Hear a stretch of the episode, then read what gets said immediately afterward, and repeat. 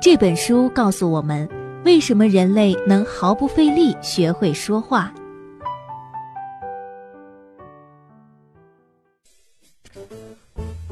前两天在朋友圈里啊，有人发了这么一个段子啊，说的是一老外考汉语，题目是这样子的啊，是小王给领导送红包的时候，两人有如下的对话。领导问：“哎，小王啊，你这是什么意思？”小王回答：“哎，没什么意思意思。”你这就不够意思了啊！哎，小意思小意思。你这人真有意思。哎，其实呀，也没别的意思啊。那我就不好意思了。哎，是我，应该是我不好意思啊。请解释这上文当中的每个意思的意思啊！相信这老外肯定是一脸懵逼啊，蒙圈了。这意思到底是什么意思呢？那出这个题的人又是几个意思呢？当然了。这只是一个段子，只能说明汉语实在是太难学了。好了，那么问题来了，为什么把老外整蒙圈的汉语，咱们小时候学起来，哎，自然而然毫不费力呢？别说咱们了啊，哪怕是一个智力有障碍的中国人，他学会汉语也不是个问题，对不对？还有啊，从复杂程度上来说，明明是英语比汉语简单多了，对不对？怎么我们这个四六级就考得生不如死呢？最后啊，就算是考了一个高分啊，哎，还是不会说英语。咱不说这个学英语这个糟心的事儿了啊，咱说个好玩的。都说人是从猿猴进化来的，那咱们的这个近亲猴子、猩猩，哎，他们怎么不会像我们一样说话呢？人类的语言最早是哪儿来的？哎，还有那些啊各种的语法、句法，又是谁规定的呢？这么多的问题啊，是不是听得有点晕了啊？其实呢，这个答案呢就在语言的本质里面。今天我们就给大家带来世界顶尖语言学家史蒂芬·平克的经典之作《语言本能》，看看我们与生俱来的语言天赋、语言的构成方式，以及语言能力背后又有着怎样的神经科学呢？关于这个斯蒂芬·平克啊，不知道您还有没有印象？有一本书您一定听过。叫做人性中的善良天使，平克呢是当今西方世界最有影响力的思想家之一。他本人呢曾经入选《时代周刊》当今世界最有影响力的百人名单，以及外交政策的世界百名思想家名单。啊，总之呢，作者就是一大牛，书又是享誉全球的经典好书。最重要的就是复杂的语言学问题啊，在他的这本书里面是十分的有趣。相信您听完了这本书之后啊，您至少会明白以下几个问题。首先，小孩子是怎样自己发现语法规则的呢？我们为什么能够凭借直觉来区分英语单词当中的单复数呢？还有就是，为什么苹果手机的 Siri 啊会听错我们说的话呢？每个人天生就有语言本能。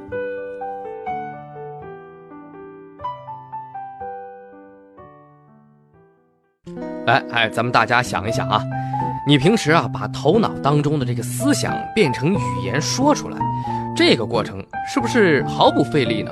啊，这么神奇的技能哪儿来的呢？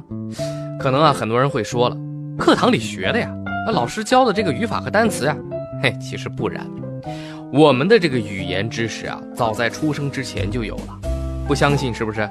其实啊，我一开始也不信，但是呢，这是语言学的常识。事实上呢，啊，就算是很小的小孩儿啊，也能够理解一些语法规则。也就是说，人类的大脑先天它就是有语法规则的。这个不是我说的啊，最早提出这个观点的著名的语言学家叫做诺姆乔姆斯基啊，在他的著作《普遍语法》当中出现的这个理论。这个乔姆斯基认为啊。小孩会说话，不是跟父母或者说其他人学的，而是他们天生就自带语法能力。于是他就推断说，这个小孩子呀，一定有某种先天的机制，它符合世界上所有语言的语法规则，也就是所谓的普遍语法。那么，怎么来证明这个理论是对的呢？主要依据就是输入贫乏论证。换句话说啊，孩子们知道一些没有教过的语法知识啊，就这么一个意思。咱们举个例子啊，我们来把“花园里有一只独角兽”这句话变成一个问句，啊，还记得这个英语的语法吗？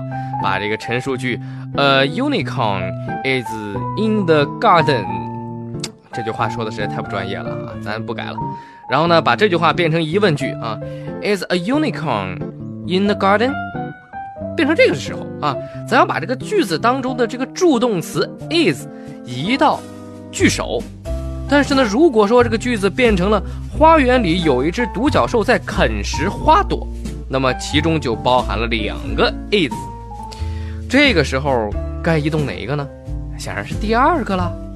于是这个乔姆斯基就认为啊，说孩子呀不会硬生生的把第一个句子的方法套用在第二个，也就是那个更加复杂的句子上。后续的实验也证明了这个观点。即便是啊第一次碰到的句子，所有的孩子都能够正确的来移动这个 is，也就是说，儿童天生就具备这种语言逻辑。就连啊不能说话的聋哑儿童，也能在手语中正确的使用没有教过的语法。那么心理学家研究过一个叫做西蒙的聋哑男孩，他的父母呢也是聋哑人，而且呢他们直到十五岁左右才开始学习手语，因此呢常常会出现各种的语法错误。而西蒙从小啊，只接触过父母打出的错误百出的这个美国手语，而从没有啊见过正确的版本。然而呢，当他对录像当中某段复杂情节进行描述的时候，哎，他却能够打出近乎完美的手语。哎，这是不是很神奇呢？能够解释这个现象的唯一理由，那就是西蒙的语法知识他是天生的啊，从而就帮助他杜绝了父母所犯的错误。语言并不会影响我们的思想。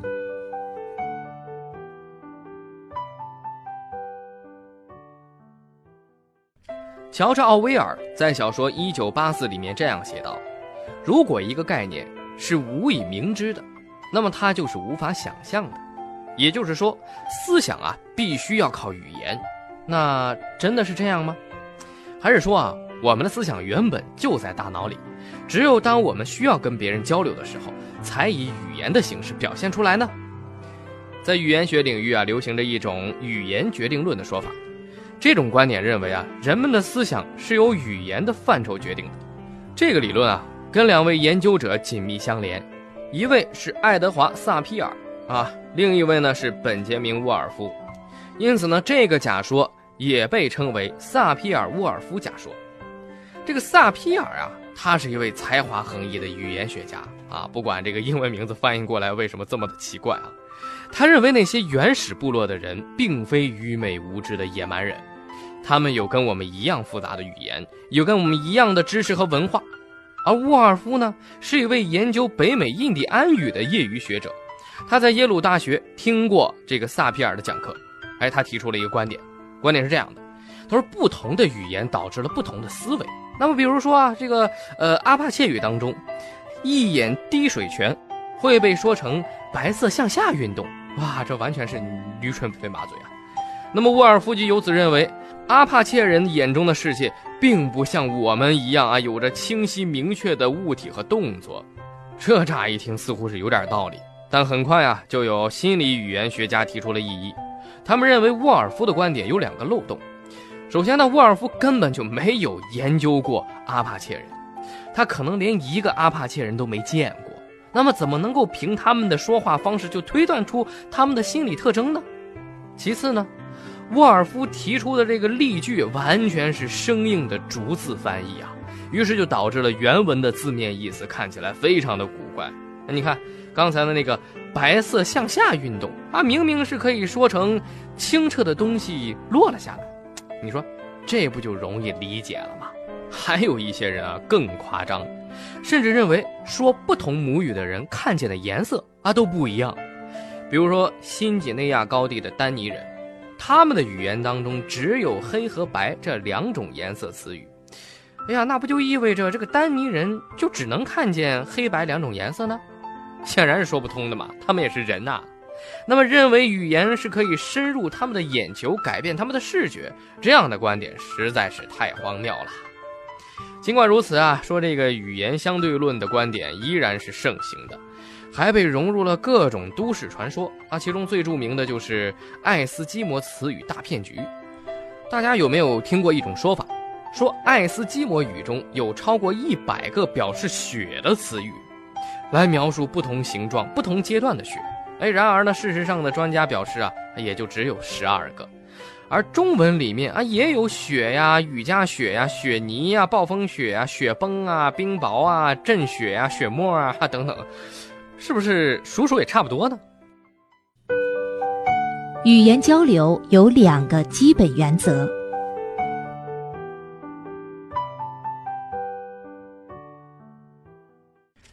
语言的一个重要的功能啊，就是传递消息。哎，那我们为什么能够实现无障碍的交流呢？这还要归功于语言的两个奥秘：符号的任意性和有限域的无限应用。首先呢，这个符号的任意性是瑞士语言学家费尔迪南·索绪尔提出的，是说啊，这个声音和意义的匹配完全是约定成俗的结果啊。比如说“狗”这个词啊，它看起来长得不像狗啊，发音也不像狗叫，但是完全可以表示狗的意思，这是为什么呢？就是因为啊，每个人从小就通过死记硬背的方式，把狗的发音和它表示的意思紧紧地联系在了一起。那这种符号的使用，在语言的交流当中是起了非常大的作用的。它可以帮助我们相互传递概念、表达思想，而且呢，几乎可以在瞬间完成，就不至于在描述狗的时候还得费劲儿的学两声狗叫，对吧？那么语言本能的第二个奥秘呢，就是威廉·洪堡所说的有限域的无限应用。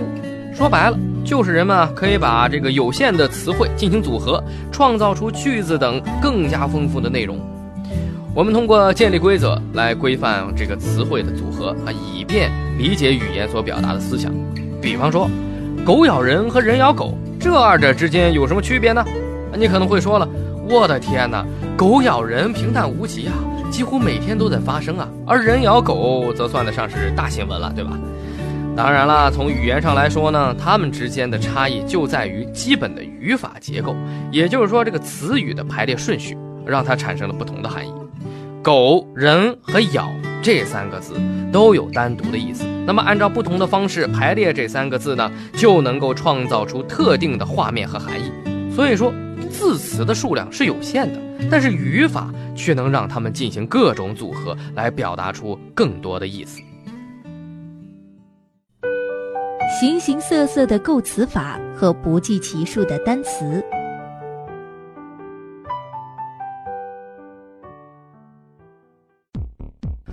我们都知道，人的身体是由细胞按照一定的方式组合而成的，那么细胞又是由更小的粒子构成。同样的道理，语言也是有一定的规矩的啊。那么词汇是按照句法规则组成句子和短语，而这个语速又要按照词法规则来构成词汇。大家应该还记得，在英语里面呢，如果说把这个名词的单数变成复数，那么必须得在最后加上一个 s 后缀。这个规矩是我们在学校里学的，可是呢，对于那些这个母语是英语的小孩来说，他们又是怎么知道的呢？对吧？这个语言心理学家吉恩·格里森就做过一个实验，他们给小孩啊画了一只类似小鸟的东西，告诉他们啊，这个叫做呃什么 W U G，这不知道怎么念啊。当然了，说这个词啊完全是研究者虚构出来的，那么咱也就是就这三个字母 W U 还有 G。那么随后呢，这个格里森又向孩子们展示了两个啊这个 W U G，那么接着就问他们说现在。这里有两只了，于是呢，我们得到了什么？你猜怎么着？所有的孩子都在 W U G 啊，这个后面加上了一个 S 后缀。但是呢啊，孩子们之间啊，从来就没有听说过这个 W U G 这个词，他们又是怎么知道要在后面加上 S 的呢？这就说明了，我们天生就能够根据大脑当中的规则来创造新单词。不仅如此啊。我们还可以通过比较不同的语言来了解语速啊，不是那个语言的速度，而是语言的元素，元素的那个速。比如说，人们普遍认为英语比德语简单，但是其实啊，他们也仅仅是在这个词法上有所差别。那么相比之下呢，坦桑尼亚山村里面这个叫做奇温九语，哎呦，就要复杂的多了。在奇温九语当中。动词是可以有七个前缀和后缀，两种语气以及十四种时态，啊，那么动词必须要根据主语、宾语进行变化。如果把所有组合方式全部列出来，大概啊可以得到五十万个结果。那也就是说，奇温九语的这个结构完全是依靠动词的自身变化。而在现代意大利语和西班牙语当中，每个动词都大约有五十种形式。那么土耳其语的动词呢？这个形式更加的惊人，居然有两百万种。咱再看看英语，动词最多也就有个原形啊，一般现在式、过去式以及进行式四种形态。不过大家现在啊，是不是很庆幸啊？我们当初学的啊，只是简单的英语而已。要敢让你学这个奇温九语啊，估计你得疯。不过呢，英语啊也有它的优势，那就是派生构词法。也就是说，在这个原有单词的基础之上，派生出新的单词。比如说后缀加这个 able，就是 a b l e，就能把去做某事的动词转变为能够做某事的形容词，像 learn 和 learnable。那么说到这儿呢，我们已经了解了语言是如何构成的了。那我们又为什么能用语言沟通自如呢？咱继续往下听。人们对口语的理解能力。就像第六感。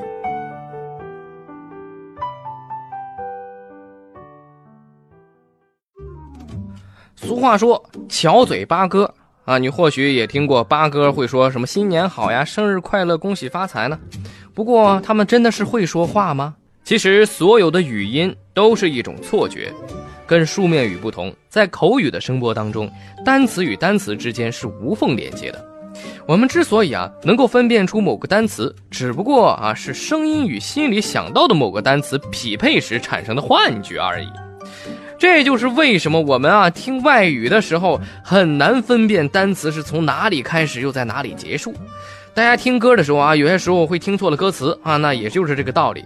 比如说去年很火的那个黑凤梨啊，就是这个粤语喜欢你的谐音啊，可以唱成。黑风里，那双来动音，硝酸更迷人。远在何？哎，您听着是不是有点那么个意思啊？那我们又为什么能够听懂自己的母语呢？依靠的就是神奇的语音知觉。词汇本质上啊，它是一串音素组成的。比如说 dog，它就是三个音素。而我们每秒可以感知几十个音素呀，要达到这么快的速度，当然呢不是单个单个音素连续出现，而是要把好几个压缩成一个声音片段，再由大脑解压。所以说，口语是通过听觉获得信息的最快方式。既然如此了，那我们是不是能够编写一个程序啊，让计算机能够识别这些声波，来重复我们说出的单词呢？说的啊倒是很容易，可是这个语音识别却是非常的困难。你拿起啊你的这个 iPhone 手机对着 Siri 说话的时候，它是不是会经常听错你所说的是什么啊？或者说它根本听不懂你在说什么？这又是为什么呢？主要的原因就在于协同发音，也就是这个音素之间的融合。一个单词当中的这个音素并不是相互独立的，而是带有前后音素的特征，这就给语音识别造成了严重的干扰。那么问题又来了，为什么我们人类相互之间的交流不会受到协同发音的影响呢？显然，人脑是一台高度发达的语言识别器，它能够分辨声道的混合机制啊。至于它到底是怎么做到的，目前还没有人能够知道。那么好了，我们刚才说了啊，人是如何理解口语，那我们是怎么明白书面语的呢？语法分析能力帮助我们理解书面语。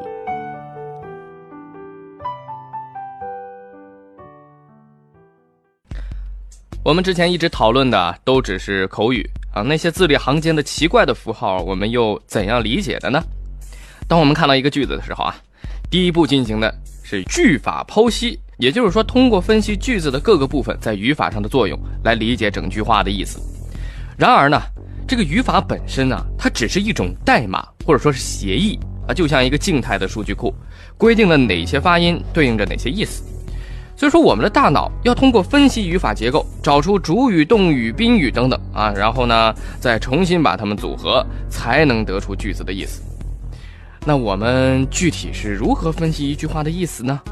语言学家们认为啊，说这个句法剖析是有两种形式的啊，一种叫做宽度优先搜索，另一种呢叫做深度优先搜索。首先呢，这个宽度优先搜索呢，它是通过分析每一个词的意思来得到句子的含义，在考虑到每个词的意思的过程当中呢，大脑会高速的运转，但是呢，是由于很多的这个词语啊，有好几个意思呢，对吧？所以说，我们的大脑在检索的时候，就会把那些啊不太可能的意思啊也一并考虑进来，于是呢，就会对句子产生各种各样甚至是荒谬的理解，比如说 “bug” 这个词，哈哈。这玩游戏的肯定都知道，现在我们这个用手机软件都清楚这个词儿啊，bug，既可以用来表示虫子啊，也有窃听器的意思。但是我们好像现在理解的这个 bug，好像也有叫做漏洞的意思，对不对？而这个深度优先搜索呢，是从整个句子下手，大脑会直接挑选最有可能的意思，然后呢往前推进。不过有些时候啊，这个深度优先策略啊，会引发歧义。这些句子呢会被称为花园小径句，因为呢从这个句子的第一个单词开始呢，这个听者啊就被引向了一条错误的分析路径。比如说这句话啊，开刀的是他父亲。哎呀，你说你该怎么理解这个呢？那他的父亲啊究竟是主刀的医生呢，还是被动手术的病人呢？所以啊，深度优先策略就是一种冒险，选好一条路，一直往下走。这样的好处呢，是可以节省大脑的记忆空间啊，但是呢，这个代价就是一旦判断失误，走进了死胡同，就得倒回去，从头再来。显然啊，不论是口语还是书面语，我们的语言能力似乎啊都很娴熟，但是这种技能到底从何而来呢？童年是培养语言能力的关键时期。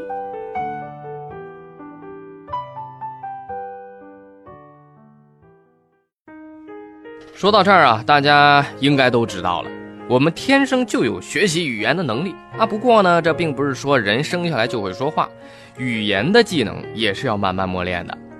通常来说，婴儿快到一岁的时候就开始理解单词了，那大概在满一岁的时候呢，他们就开始说出单词。到了十八个月左右的时候呢，这个语言能力啊，他就开始突飞猛进了啊，平均每两个小时就能学习一个新的单词。而这个速度会一直保持到青春期，在两岁末到三岁半之间，孩子会突然啊可以说合乎语法的流利的语言啊，这个转变如此之快，让所有的研究者都是惊叹不已的。那么到目前为止呢，也还没有人能够找出这其中的奥秘。所以说呢，三岁的孩子已经算得上是语法天才了，他们精通大部分的语法结构，在绝大多数情况之下都能够遵守语法规则。哎，这究竟是如何做到的呢？根据我们之前所说过的内容啊，合理的解释就是语法的基本结构先天就存在儿童的大脑当中。不过呢，还是得必须根据自己父母啊进行调整，也就是说哈，得把这个先天配置和后天的经验匹配起来。而随着年龄的增长呢，这种惊人的记忆力和学习能力也会逐渐的退化。也正因为如此。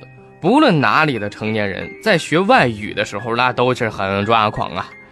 这个心理学家艾丽莎·纽波特在对美国移民的研究当中，就证实了这个观点。他发现啊，三到七岁的小移民对英语的语法的熟练程度，跟土生土长的美国人不相上下；而八到十五岁的移民呢，就随着达到美国的时间越晚而越差。就算是啊，在学习母语的时候，也会啊遇到同样的问题。在历史上，只有很少一部分的儿童在成长的过程当中，从未跟别人有过任何的接触，他们就是所谓的“狼孩”。比如一九七零年被发现的十三岁女孩吉尼啊，由于说没接触过人类，她甚至还说不出包含基本语法的句子。我们的语言本能可能源于演化过程。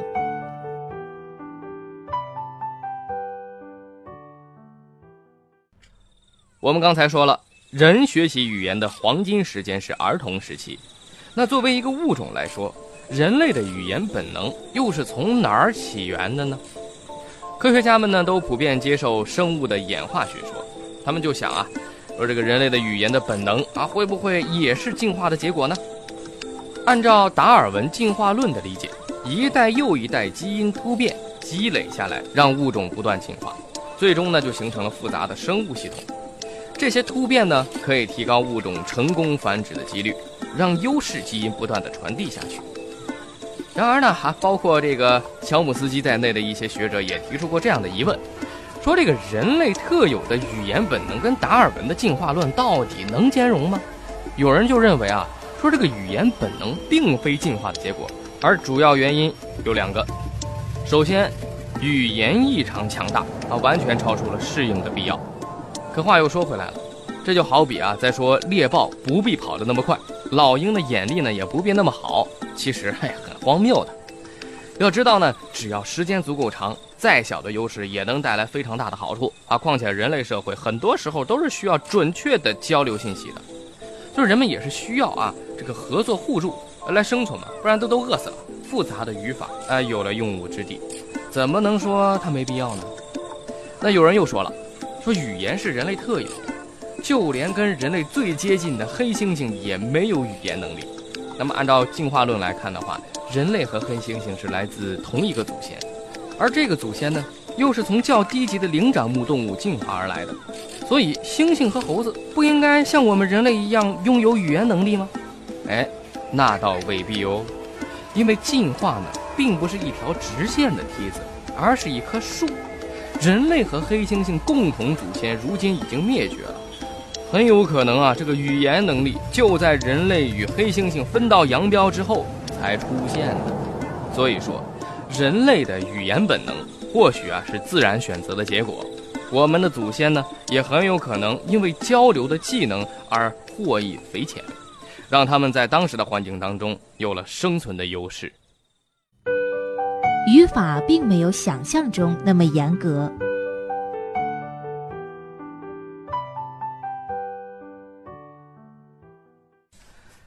大家还记得？以前啊做的这个英语试卷啊，最让人纠结的是不是那些语法选择题呢？那么多的语法规则，那想想就头大。那么最近的几十年呢，人们对于语法规则是越来越迷恋了，甚至是出现了一帮所谓的语言专家，他们是坚决捍卫语言标准，认为不按照语法用词那就是没文化。但是你说这样公平吗？那当然不公平了。你要知道，对于科学家和普通人来说，规则也好，语法也罢啊，它们代表的含义并不相同啊。我们在学校里学的语法，它是属于规定性规则，它规定着一个人啊应该如何说话；而科学家总结出来的这个语法呢，属于描述性规则，它描述人们如何说话。而那些语言专家呢，啊，就喜欢用规定性规则来当武器，对别人是指手画脚。其实他们充其量也就是伪专家而已啊，砖是那个砖头的砖。相反呢，科学家们呢是更加注重描述性规则，因为在他们看来，仅仅依靠规定的语法不足以建立起一个语言。比如说，语法规定不能用 because 啊作为一个句子的开始。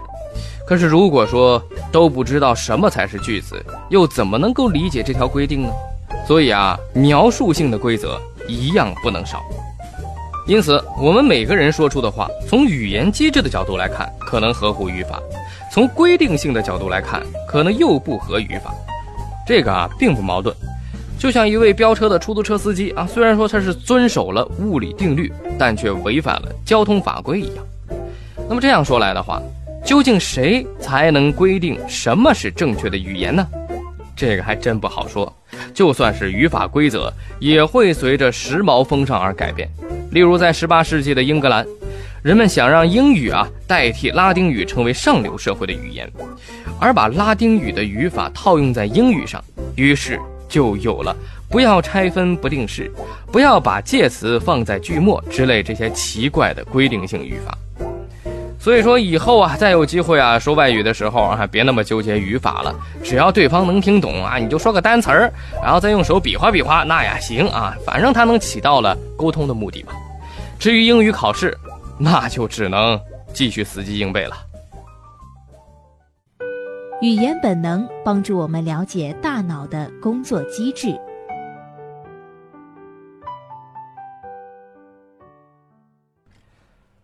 语言除了能让我们表达想法、帮助我们高效的沟通以外呢，还有一个有意思的作用，那就是让我们了解人类的大脑。随着近年来的神经科学的发展，再加上我们对于语言本能的了解，大脑的秘密逐渐被揭开。咱们举个例子，了解语言本能可以让我们更好的啊明白大脑的结构。人们现在已经知道了大脑当中跟语言相关的关键区域，其中呢，左侧大脑外裂周区就被看成是人类的语言器官。在所有导致这个语言问题的大脑损伤当中，有百分之九十八都是因为这个部位受了伤。虽然大脑的结构与功能之间的关系非常的复杂，那么我们到目前为止也没有完全弄明白。但是呢，某些能力的确受大脑某些特定部位的控制，涉及语言的不同区域连在一起，构成了一个完整的语言器官。比如这个外侧裂周区啊，它的这个前部是负责处理语法。外侧裂周区的后部是负责单词的读音和某些方面的词义。不同区域的语言器官出现问题啊，就会表现出不同的失语症。例如说，布洛卡区出现损伤的话，就会说话迟钝、吃力又不合语法。还有这个韦尼克区啊，它要受损的话，则会无法理解别人的语言。如果这个韦尼克区和布洛卡区啊连接受损的话，那就没法复述听到的话了。还有一种特殊的语音综合症，叫唇词聋。这个患者啊，他能读会写，能够辨别啊周围的各种声音啊，例如音乐、关门或者动物的叫声，但是，他听不懂单词。哎呀，已经有一些证据就表明说，大脑的语言区域的布局啊，很有可能是斗折蛇形、犬牙交错的。它们的形状可能很不规则，位置呢或许也因人而异，错落的分布在凹凸不平的大脑表面。那你可想而知，人类的语言能力得有多复杂，研究起来也没那么的容易。但是呢，对它的了解越深入，就能更好的了解我们自己。好了，有关语言的本能，我就先跟大家分享到这儿了。我们下次再见。本节目由路上读书授权喜马拉雅 FM 独家播出。